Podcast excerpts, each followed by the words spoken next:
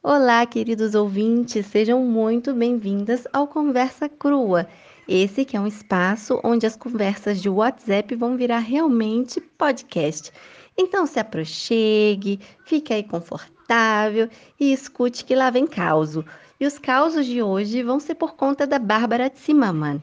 A Bárbara que é uma pessoa incrível, que eu já admiro há bastante tempo, viu, Bárbara? Te admiro já realmente há bastante tempo. É, eu lembro que uma vez num grupo de mães, é, eu estava ainda muito ferida, porque a minha filha, eu queria muito, eu tinha pensado até num parto domiciliar, né? E no final das contas, por causa da diabetes gestacional, da posição do bebê na barriga, e por mais que eu tivesse escolhido um hospital que realmente fazia o parto, né, pélvico de forma natural, eu tinha todas as contraindicações para fazer, e mesmo assim o hospital tentaria se eu quisesse. Só que chegou uma hora que eu decidi que eu queria cesariana, então eu tinha uma cesariana marcada e tinha muita esperança, né, ainda que minha filha virasse até o dia 1 de junho de 2015 e acabou que no dia 28 eu já entrei em trabalho de parto e nós tivemos a cesariana que foi né, um pouco mais cedo e aí eu lembro que toda vez que no grupo vinha um post sobre parto normal e cesariana, eu ficava realmente muito, muito sensibilizada. E eu lembro que um dia a Bárbara escreveu é, algo, né, tentando acalmar os ânimos, e eu passei a acompanhar a Bárbara depois daquilo. Eu imagino que ela nem saiba disso, talvez nem tenha noção disso, né, Bárbara? Mas foi muito lindo e, e agora estamos aqui de novo nas redes sociais nos falando. É, antes a gente não tinha uma troca assim tão intensa, agora está mais intensa e eu tenho gostado demais de ler o que a Bárbara posta no, no, nos, sto é, nos, stories e, e no, no, feed dela do Instagram. Vou deixar para vocês tudo documentado aqui para vocês acompanharem a Bárbara também, porque vale muito a pena. E, mas antes, vamos lá, Bárbara, me conta de onde você vem no Brasil, sabe? Como que você trabalhava, como é que era o seu ritmo de vida lá, onde você morava. E me fala se você era feliz, se sentia completa, realizada, como é que era a sua vida lá no Brasil? Oi, Cami. Então, primeiramente, é... ai, fala que estou um pouquinho nervosa. Adorei essa ideia dessa conversa. E, e fico muito, nossa, fiquei muito feliz em te ouvir.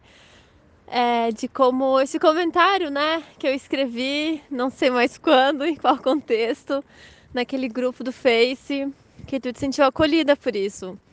Fico realmente muito feliz. E, e é um tema, né, muito delicado, né, da gente defender. Eu vejo isso muito presente assim comigo todo esse tempo que eu já trabalho com gestantes enquanto doula. Eu tô aqui andando com a Zoe. Um, como é desafiador a gente saber de que certas coisas são importantes, mas ao mesmo tempo a vida ou enfim diferentes circunstâncias nos fazem, não sei, a gente se vê tomando decisões que às vezes vão contra muita coisa que a gente sabe, que a gente acredita e a gente precisa de muita humildade, né? Para aceitar isso é, e ver que a gente deu o melhor que pôde. É, então, ficar nesse. Como né, tem uma expressão em alemão que é fazer um tipo malabarismo com essas duas bolas, né? Uh, é desafiador, mas fico feliz. E feliz também pelo teu convite. É, fico muito contente da gente fazer essa troca. Tô bem curiosa de ver como é que vai, que forma que isso vai tomar. E te agradeço demais pela confiança e pela, pelo convite. Então, assim como tu, eu também moro na Alemanha. É, eu sou natural de Blumenau, de Santa Catarina. E muita gente pergunta: ah, é por isso que tu veio morar na Alemanha? Já falava alemão? Não, não falava alemão. Não tinha menor interesse em vir para cá, nenhuma ligação que eu soubesse, uma ligação consciente com esse país, com essa cultura. Eu queria mesmo era ir para França, fazer mestrado, seguir área acadêmica, né? Mas é, então com 14 anos eu tive a oportunidade foi a primeira vez que eu saí de casa, né? Que eu fui morar na casa da, de uma prima do meu pai nos Estados Unidos. Onde eu passei três verões do Brasil. Fui para lá, é, aprendi inglês e frequentei escola por lá. E depois eu conheci uma pessoa, tinha 16 anos na época, que foi meu primeiro namorado, e ele morava em Curitiba.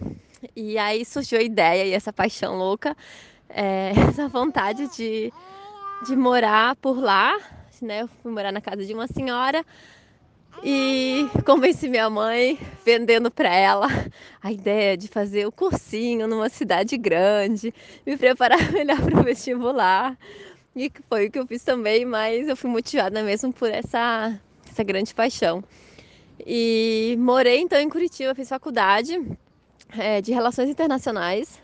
E ter morado em Curitiba abriu muitas portas para mim, assim, ter saído da minha bolha de cidade, né? Para o Brasil, Blumenau é uma cidade pequena, é, bem conservadora, bem tradicional e e assim, né, ter visto um outro mundo de cidade grande. De, eu me lembro assim desse primeiro choque de ver crianças na rua. É, enquanto eu ia, né, na minha bolha privilegiada, ia para o meu cursinho de escola particular, é, eu via crianças na rua, dormindo na rua, enquanto eu fazia esse caminho até a escola. E então foram vários choques assim que que mexeram muito comigo. E depois na faculdade fiz um curso que mexeu muito também com essa minha visão de mundo, é, de todas as relações econômicas, né, que existe no mundo, é, ver de que forma isso tinha a ver com os privilégios que eu que eu tinha e que ainda tenho. Então foi aí começou a minha fase rebelde é, e de bastante festas e conheci um outro mundo. É, enfim, depois disso eu entrei em contato com a pedagogia Waldorf, que aí eu, per eu percebi, né? Então tá, na área acadêmica, que era o que eu queria seguir depois que eu me formei na faculdade, eu não sei se eu realmente vou conseguir mudar o mundo como eu queria. Eu tinha um idealismo e tenho também ainda essa, essa esse, isso pulsa ainda muito forte dentro de mim, né? Um, um ideal por uma vida melhor. Mas eu percebi então que não era na área acadêmica que, pelo menos para mim, né, não, eu não ia ter a realização que eu estava almejando. Então, num, num jornalzinho é, que meu namorado da época então me mostrou, que já era outro, uh, tinha um, uma notinha assim pequenininha sobre a pedagogia Waldorf. E quando eu li aquilo, eu pensei, meu Deus, é isso, né? É isso que eu quero, é isso que eu, sabe, me tocou muito. Foi tipo um chamado muito forte. E para quem não sabe, a pedagogia Waldorf é um método de educação forma, é, criado aqui na Alemanha no começo do século passado por Rudolf Steiner. Um, e é, ele tem toda uma visão holística, que é a da antroposofia, que então vê o aluno, né, a criança, de uma forma bem completa. É, ou enfim, né, assim, para a visão deles, né? E, então tem muita arte. Eu vejo até que eu já estou um pouco desatualizada. que aí a vida me, ou eu tomei outros rumos, né? Mas enfim, foi uma, um, um mergulho muito forte para mim, muito é, importante. E, e aí eu fui fazer então a formação como professora Waldorf em Curitiba, muito motivada assim, né, por essa visão mais complexa é, da criança e do mundo inteiro, assim, né, de, de, de é, uma, é um.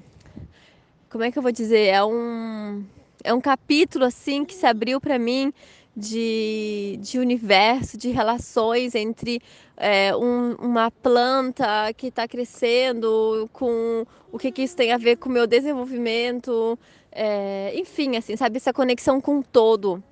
E de que forma, e, e de uma forma que isso tem a ver também com o plano escolar, então. É, e aí numa palestra de um é, professor aqui da Alemanha, um professor brasileiro. Ele, é, ele era diretor da, de uma faculdade daqui. Ele foi fazendo uma palestra, estava é, fazendo umas palestras pelo Brasil. Eu estava presente numa delas. Ele me perguntou: Ah, Bárbara, tu não quer fazer teu mestrado na Alemanha? E eu, nossa, tipo, tá, adorei a ideia, mas eu não falo alemão. E então ele fala: Tá, mas eu só tô aprender. E eu me lembro de me sentir a maior idiota em ter falado esse não, né? Mas é que a gente tem, às vezes tem umas crenças, né, que nos bloqueiam. E é muito bom a gente ter umas pessoas que nos dão uma, uma cutucadinha para nos tirar dessa zona do conforto. E eu acho que se eu não tivesse ouvido essa frase dele, é, eu não estaria aqui hoje. E aí eu falei, é verdade, né? Claro que eu posso aprender alemão. É, mas para mim era tipo um absurdo, uma coisa assim muito distante. Então aprendi, vim para cá e tô aqui há 11 anos. Mas tu me perguntou outra coisa. tu me perguntou se eu era feliz no Brasil. E sim, eu era feliz no Brasil. É... Eu diria assim, né? Acho que todo mundo tem a sua bagagenzinha, seu pacotinho para trabalhar. Mas eu me vejo como uma pessoa muito feliz, sabe? Tanto aqui quanto lá. Sempre tive muitos amigos. É, eu não sou uma pessoa que tem uma melhor amiga, eu tenho ciclos assim de pessoas que me acompanham. É, algumas, eu, né, a vida nos mantém mais unidas, mas eu nunca fui, né? Eu não, eu não, não continuo na mesma cidade, com as mesmas pessoas, ou voltei para minha cidade. Eu, mesmo aqui na Alemanha, eu estou bastante em movimento, então. Mas sou grata por isso, assim, sabe? Independente de onde eu estive, eu sempre tive pessoas ao meu lado que compartilhavam comigo de sonhos é, e formavam e formam uma rede de apoio, de ajuda, de trocas. E eu acho que isso é como se fosse uma uma como é que eu vou dizer? Uma segunda família, então, né? Ou várias segundas e terceiras e quartas famílias que eu vou criando e ganhando. É, isso, para mim, é muito importante, assim, ter, ter a, a sensação de que eu não estou sozinha é... Isso para mim é muito importante para minha felicidade. Então tá, eu acho que é isso. Um beijo, vamos ver como é que essa conversa continua. Não, peraí. De relações internacionais, você conheceu a pedagogia Waldorf e aí, nisso tudo, depois você veio fazer mestrado na Alemanha, então de quê? Conta. Pedagogia Waldorf é, é bem interessante, né? Porque quando a gente a descobre, ela, ela abre assim um, um leque de, de opções que a gente não imaginava, né? Minha filha está numa creche Waldorf e, e assim, eu fico muito encantada, mas hoje, depois de ler bastante, estudar bastante, de conviver com a creche, é, eu criei um espírito crítico e eu sou libriana. levando aquelas do signo, né? e como libriana, às vezes eu fico muito em cima do muro. Então, por mais que eu acho muita coisa encantador, muito amor, muito fofo, mas eu tenho um senso crítico muito forte. Até porque é, o meu bacharelado aqui foi Ciências da Comunicação. Então, assim, a gente é, apesar de ser de humanas, mas estatística era muito forte no curso, essa questão da pesquisa, né, de trabalhar com a ciência. E por mais que eu odeie estatística, por mais que para mim, para mim tenha sido realmente desesperador passar por isso, né? Porque eu sou humanas, humanas raiz, eu não sirvo para essa parte de, de matemática, de contas, de tentar analisar resultados de problemas. Então, assim, é, eu tenho muito problema mesmo com isso, mas por outro lado, me ajudou a entender bem melhor de como que funciona né, o mundo da ciência, as metodologias de pesquisa. E, e hoje, quando eu leio sobre um artigo de algum de, algum, de alguma pesquisa que sai, né, resultado de pesquisa, que vem falar assim, ah, isso aqui é bom, isso aqui é ruim. Hoje eu sei ler isso com, com, com um olhar bem clínico né, e bem crítico, assim, entender né, quais são as problemáticas daquilo. Eu sei que aquilo ali não é uma unanimidade, que nada na ciência é unanimidade, está tudo sempre em mudança, enfim. Então eu acho a ciência muito importante. E eu vejo que existe um pouco de resistência dentro das pessoas que fazem parte da Waldorf contra a ciência, contra a medicina tradicional, a medicina tradicional não, né? a medicina, né, dessa medicina farmacêutica, que claro que também precisa ser criticada, precisa ser pensada e tal, mas que por outro lado é, é também algo importante de se ter. Né? Então, assim, é, minha filha está na creche, eu penso muito em colocá-la na escola Waldorf. Mas aí fica na cabeça, sabe? Tá, mas lá eles acabam indo muito mais por essa linha da, da arte, né? Da, da dança, pintura, contação de história, culinária, esse contato com a natureza, né? Com que, que eu acho incrível, que eu amo muito também. Mas eu acho o outro lado muito importante, né, do desenvolvimento científico, de, de, de uh, ajudar a criança a crescer com, com essa questão da lógica, que é muito importante. Nossa, e aí eu sei que daqui uns dois anos minha filha vai para a escola e eu não sei muito bem para qual escola ela vai. E é engraçado que ela fala que o kindergarten dela, né, que é a escolinha, o creche, como se fala aqui, ela fala que o kindergarten é uma escola de magia. Ela fala que ela tá indo pro Zauberschule. E eu acho isso muito engraçado, assim, ela fazer essa analogia porque a minha sensação é que lá dentro assim é um mundo à parte mesmo, assim, é um é como se fosse mesmo Harry Potter indo para Hogwarts, é levar uma criança para um, essa pedagogia do, do, do Steiner, que é uma pedagogia realmente muito especial. Mas é como eu disse, né? Eu ainda não. É, essa parte da antroposofia eu acho interessante, mas ao mesmo tempo eu também acho questionável muitas coisas. Então, eu não consegui me decidir se no final das contas a gente vai mandá-la mesmo para a escola Waldorf ou se a gente tenta, talvez, primeiro uma escola tradicional e ver como ela se adapta. A gente está numa fase assim, hum, que vamos fazer? Na verdade, na família do meu marido, eles são mais contra do que a favor.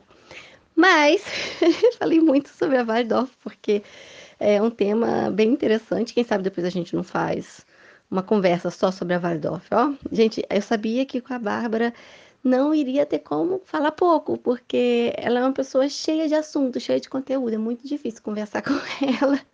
Eu sabia que ia ser difícil. Então vamos tentar nos concentrar na primeira pergunta que eu te fiz. Como foi que você é... Então, o que, que você veio fazer de mestrado aqui, né? Você estava em relações internacionais, tal, tal, tal, e de repente você tem esse contato com a Waldorf e com esse professor. E aí, o que você veio fazer aqui? Como é que foi seu processo de aprender alemão? Porque você aprendeu então no Brasil, né? Conta um pouquinho pra gente. Então vamos lá com esse fundo musical de pista de patins de gelo. é, eu acho ótimo é, quando nós brasileiras, brasileiros, nos definimos com signo. Eu acho isso muito único. Acho que um alemão nunca faria isso. Eu acho demais. Então, tá libriana, eu sou canceriana. Sou mais tranquilo, tranquila com críticas. É, de fazer, né? Agora receber não é fácil. então, eu vim para a Alemanha para fazer mestrado em pedagogia, com foco em pedagogia Waldorf.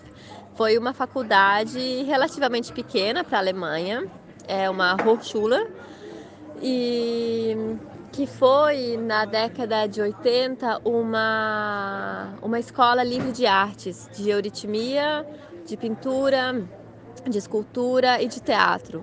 E ela foi crescendo e se tornou então hoje uma faculdade né, com reconhecimento, é, no caso, né, tipo o MEC, né, do, do Ministério da Educação, e com então graduação, mestrado e doutorado também agora. É, hoje eles têm cursos na área de administração. Aqui a administração é com uma mistura de administração com economia, é, arquitetura, terapia artística, educação. Tem um curso também de educação para primeira infância que eles chamam. E o meu mestrado foi então de pedagogia, o título é em pedagogia, né? Mas com foco em educação alternativa, digamos assim. É, e o meu foco teve que ser em pesquisa porque eu não tenho uma licenciatura é, no Brasil. Meu curso né, é um bacharelado, então eu tive que fazer pesquisa. E eu pesquisei, é, eu fiz entrevista com dois professores numa escola intercultural Waldorf é, e meio que fiz uma comparação com ou enfim, né, apresentei a postura de cada um deles com esse tema, né? É, porque então, né, um pouco já naquilo que tu trouxe da questão crítica com a pedagogia Waldorf. Um, eu na época já eu, eu gostava muito da pedagogia, mas eu sempre achava ela, enfim, né, bastante enferrujada com muitas coisas. E são poucas as escolas que tiveram a ousadia de repensar muita coisa. E aqui na Alemanha, então, né, existem as escolas interculturais, talvez seria algo num, numa área é, no Brasil, né, numa área um pouco mais pobre, por exemplo. A gente não tem a questão muito das diferentes culturas enquanto nacionalidades no Brasil. É, como se tem aqui tão forte, né, de, da, da geração de agora. Claro que o Brasil é feito de diferentes nacionalidades, mas. Vazizoi, o que, que foi? Mas é, então eles criaram né, essa, essa pedagogia Waldorf intercultural. E, e foi muito engraçado porque na semana que eu entreguei a minha tese, que foi um processo para mim bastante difícil, pela questão da língua, né, que foi também tua pergunta. Eu comecei a aprender no Brasil, mas assim, era muito pouco. Quando eu sei hoje o nível do, do mestrado de um ambiente acadêmico da Alemanha, de saber que o alemão que a gente aprende na escola ou em cursos de línguas não é o mesmo alemão que se fala na faculdade, né, o que se escreve e que se lê nos livros acadêmicos. Então, para mim, foi um começo bem difícil e isso se, se estendeu até o final da faculdade, né? É, eu vim numa ingenuidade muito grande, sou muito grata por essa ingenuidade, senão eu não teria vindo. É, e ontem mesmo na janta a gente falava sobre isso, a gente, é, né, ano novo agora, e a gente se desejou um ao outro aqui em casa é, né, coisas boas pro, pro novo ano agora que começou. E eu falei para Emília que eu sempre ouvia dos meus pais que eu posso fazer tudo o que eu quero, assim, no sentido, né, de ter confiança naquilo que eu quero, ir atrás, batalhar, que é possível, é, de confiar no meu taco, né, digamos assim. E, e acho que se eu não tivesse essa, uma mistura de confiança com uma certa ingenuidade também, eu não teria vindo para cá porque, né, tu sabe como é o alemão de faculdade, de ambiente acadêmico. Então, o final foi bem difícil, assim, porque eu tive uma professora bem exigente. É, mas, enfim, o que eu tava falando, ixi, eu vou e volto. É, na semana que eu entreguei minha tese, eu fiquei sabendo, eu, eu, ouvi um, eu vi um vídeo da Ana Tomás que falava sobre a experiência dela enquanto mãe, que tirou o filho dela também da escola Waldorf, né, em São Paulo, e tirou ele da escola. E todo o processo dela de, de, de da desescolarização dela, e falando então de educação livre, do unschooling, e para mim foi assim do tipo, meu Deus, como assim? Como é que nunca ninguém me falou sobre isso? Eu já achando que estava numa numa faculdade onde, né, assim, então era uma faculdade sobre pedagogia Waldorf, mas eles eram bem críticos, assim, até um certo nível, né, claro. Um, então, é, a gente pensava muita coisa do que Steiner falou e do que ainda é praticado, mas ainda assim continuamos, continuávamos dentro desse círculo de pedagogia Waldorf. E de repente eu escuto tudo aquilo, uma experiência de realmente, o que para mim realmente era então autonomia, é, para mim fazia mais sentido e aquilo foi uma um grande choque e uma, um, né, o que se fala aqui em alemão, um, ahá, uau, é bem isso, é isso que eu quero. Então eu entreguei minha tese já percebendo, tá, agora a bolada é outra. E, e hoje minha filha, minhas filhas, a Emília, ela já está na escola, está no terceiro ano, ela está numa escola livre, é, escola democrática, livre. E, pois é, acho que a gente vai ter bastante coisa para conversar. Bárbara, para encerrar aqui o episódio é, e ficar dentro do tema do Waldorf, eu tenho uma pergunta para te fazer que é bem provocativa.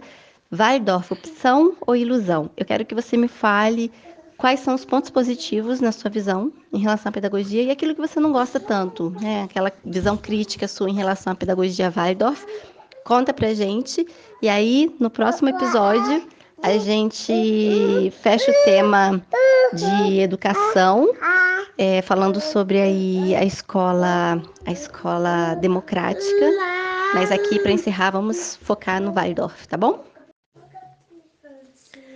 Então essa pergunta não é fácil, mas ainda assim eu diria que com certeza é uma opção e uma boa opção, mas é... é... Então, numa é... Camila, corta isso, tá? Mas vou te mandar. Então vamos tentar de novo. Então, uh, eu acho a pergunta bem complexa, né? Mas quando for, é provocativa. É, os pontos, assim, então com certeza eu diria que é uma opção. É uma opção muito boa para muitas famílias. Eu sei que tem muitas famílias felizes e que bom e que assim seja e continue sendo, né? É, os pontos positivos que eu acho da escola Waldorf, é, de maneira geral, é um contato com uma forma muito mais sensível de, de entrar em contato com, com a matéria, né? A matéria de maneira geral, não, não só matéria de escola, mas também. Então, esse olhar que as artes trazem é uma escola linda, sabe? Toda vez a gente frequenta, continua frequentando escolas Waldorf, em eventos, em bazares que eles oferecem. Então a gente entra nesses espaços, é como se a alma se sentisse acolhida, o coração se abre. Então eu continuo gostando de muitos elementos dessa escola. É... Então, esse olhar, né, um ritmo muito mais desacelerado do aprender. A criança ela não está dentro de uma forma é, com uma pressão absurda de já ter que aprender a escrever com X anos. É, então, tem uma, uma, uma, uma confiança de que a criança vai sim aprender o que ela precisa. Mas aí é claro, né? Dependendo do acompanhamento do professor, é, isso pode talvez demorar um pouco mais tempo, ou enfim, né? Então, essas escolas alternativas, eu acho que elas nos exigem muito, enquanto pais, é, para rever as nossas é, expectativas perante nossos filhos, né? Aquilo que a gente espera deles. É... Então, essa relação que a escola também proporciona para as famílias como uma é uma comunidade, não deixa de ser uma grande família, né? Então eu acho isso também muito positivo. As crianças elas não crescem dentro de uma instituição com uma apostila é, completamente é, sem rosto, sem, sem afeto, sem calor, é algo escrito por sei lá quem, né? E tá todo mundo algo completamente massificado e planificado. E na escola Waldorf isso não é assim, né? É o professor que está ali, então dependendo da personalidade desse professor ou desses professores, é, e se eles conseguem fazer isso com muita autenticidade, ou melhor, se eles são pessoas autênticas nas suas vidas, eu acho que isso tem um valor muito, muito grande. É, o que eu acho desafiador na escola Waldorf é quando a, essa visão antroposófica, essa visão holística, da criança e, e, e, de maneira geral, quando ela se torna muito engessada. É, e eu acho essa palavra holística, assim, até eu, no passado, eu, me, eu, né, eu tinha uma página do Face chamada Dolo Holística. Eu trabalhava também com essa palavra. E não vejo problema a princípio nessa palavra, ela é uma palavra muito rica, mas tem muita, é algo muito mistificado e tem muita, a gente acaba criando muita ilusão em relação a muita coisa. Então, é, tomar cuidado com isso também é importante para não, né? Porque cria-se muitas ilusões em, em, cima. Ah, então é holístico é legal, é, é, é, é algo mais complexo, é algo já bem pensado. Pode ser que sim, muitas vezes sim, mas muitas vezes também a gente trabalha com acaba, né, praticando e repetindo e acreditando em coisas que não tem nem pé nem cabeça. Né? Como, por exemplo, sei lá, na escola Waldorf. Assim, eu, eu vejo que a escola Waldorf aqui na Alemanha, no Brasil e na China, elas são tipo McDonald's, é tudo igual e muitos elementos, né? É, chega a ser um pouco ousado falar isso, mas foi o que eu percebi quando eu cheguei aqui na Alemanha. E eu comecei a me questionar, tá, mas espera lá, cadê a autenticidade desse projeto? Né, dessa pedagogia que sim cria muita coisa linda, mas é uma rede, entende? Então tomar um pouco de cuidado nisso eu acho muito é importante, né, olhar para isso. Enquanto professor Waldorf, olhar, né, como é que é a minha quão, li, quão livre eu realmente me sinto em criar, ou eu estou aqui repetindo um currículo que foi pensado por um homem europeu no, no, na, né, no começo do século passado, de que forma isso se adequa à realidade de hoje. Tem muita coisa que é temporal, que é ótimo, que bom, mas tem muita coisa que não, né? Se eu for ser, continuar sendo provocativa, eu diria que é uma escola que repete muitos padrões, é, sei lá, machistas ou patriarcais. Por exemplo, professora de jar no jardim são professoras, né? E elas usam saias ou vestidos e um avental. Gente, de que ano é isso? Sabe? É, e se for uma pessoa trans, tem espaço para ela numa escola? Sabe? Então, olhar para isso, para essas crenças que são repetidas, é, eu acho muito, muito importante. Para finalizar, um último ponto é a história da autonomia. né? É, é muito lindo. Pede pro papai, eu já vou lá, ou, ou espera por mim. É, as crianças criando coisas incríveis, né, de arte, elas saem daquela escola com experiências incríveis, né, feitas pelas mãos, de carpintaria, de trabalhos manuais, de pintura, mas ao mesmo tempo tem essa história, tá, mas a criança realmente quer fazer isso? Ou eu acredito enquanto professora, enquanto professor, eu acredito saber o que a criança quer, o que todos, todas essas 40 crianças, 30 crianças da minha sala, eu acredito que faz bem para todos eles fazer uma bonequinha agora nesse ano, né? Então, cadê a autonomia é, dessa pedagogia? Então, espero que eu tenha respondido, né? Então, eu te agradeço, Camille, por esse convite e vamos ver como é que as próximas conversas vão seguir. Um beijo! Bom, gente, então nós ficamos por aqui. O episódio termina, mas a Bárbara volta na semana que vem, pois na próxima quarta-feira a Bárbara vai contar como é a experiência dela tendo uma filha com deficiência. Então, ela vai falar um pouco sobre é, como se falar corretamente, né? Porque existia até pouco tempo atrás é, esse termo portador de deficiência. Por que, que não se fala mais assim? Então, a filhinha dela tem dois anos e a Bárbara tem já uma quantidade de experiências de leitura que ela vai poder compartilhar aqui com a gente. O episódio está muito informativo, mas está também muito emocionante. É, a Bárbara vai descrever um pouquinho sobre a gravidez dela, a relação na família. E, enfim, eu convido vocês a escutarem o próximo episódio. E além disso, no domingo eu vou postar um episódio bônus pois senão ia ficar aqui muito cheio esse episódio. Então, no domingo tem um episódio bônus onde a gente vai falar um pouquinho sobre as escolas aqui na Alemanha e a Bárbara vai contar um pouquinho sobre a escola onde a filha dela estuda no momento, que é uma escola democrática. O que é isso, né? Então, no domingo tem um episódio bônus com algumas conversas que para esse episódio ficariam um pouco prolongadas, mas que num episódio extra bem curtinho, acho que é legal ter.